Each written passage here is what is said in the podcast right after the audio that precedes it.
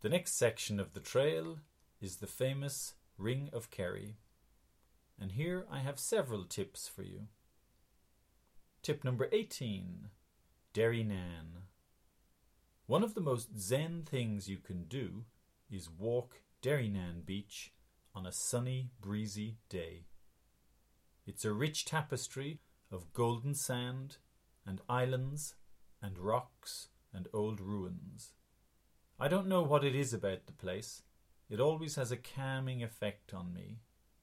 And Derrynane House is worth visiting too.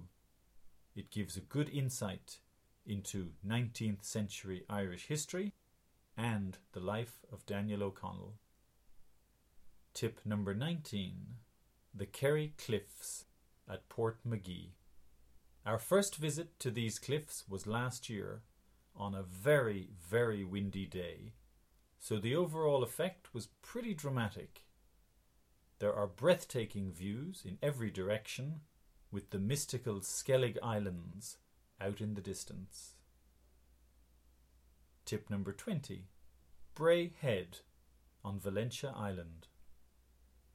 I love this walk to the tip of Valentia Island. The 360 degree panoramic view is wonderful and the Skelligs are in front of you all the way up. It's a steady climb up to the watchtower, but it's not very steep.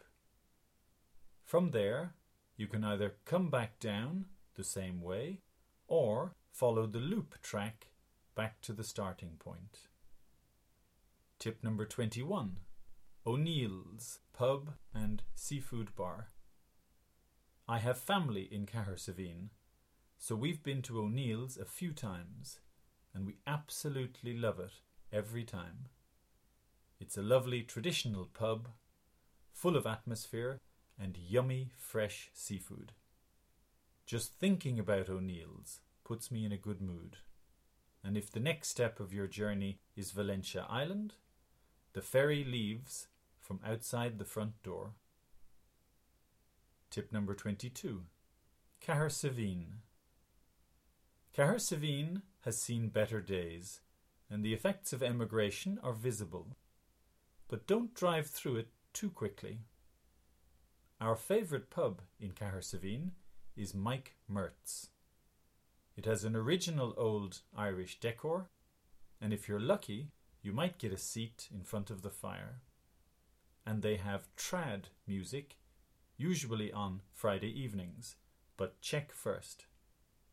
If ancient history is your thing, you will love the two ring forts of Cahergal and Leacanabuaile, just across the water from Cahersiveen, standing almost side by side.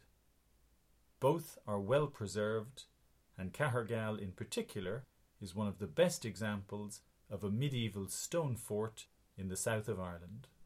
It dates from about 600 AD.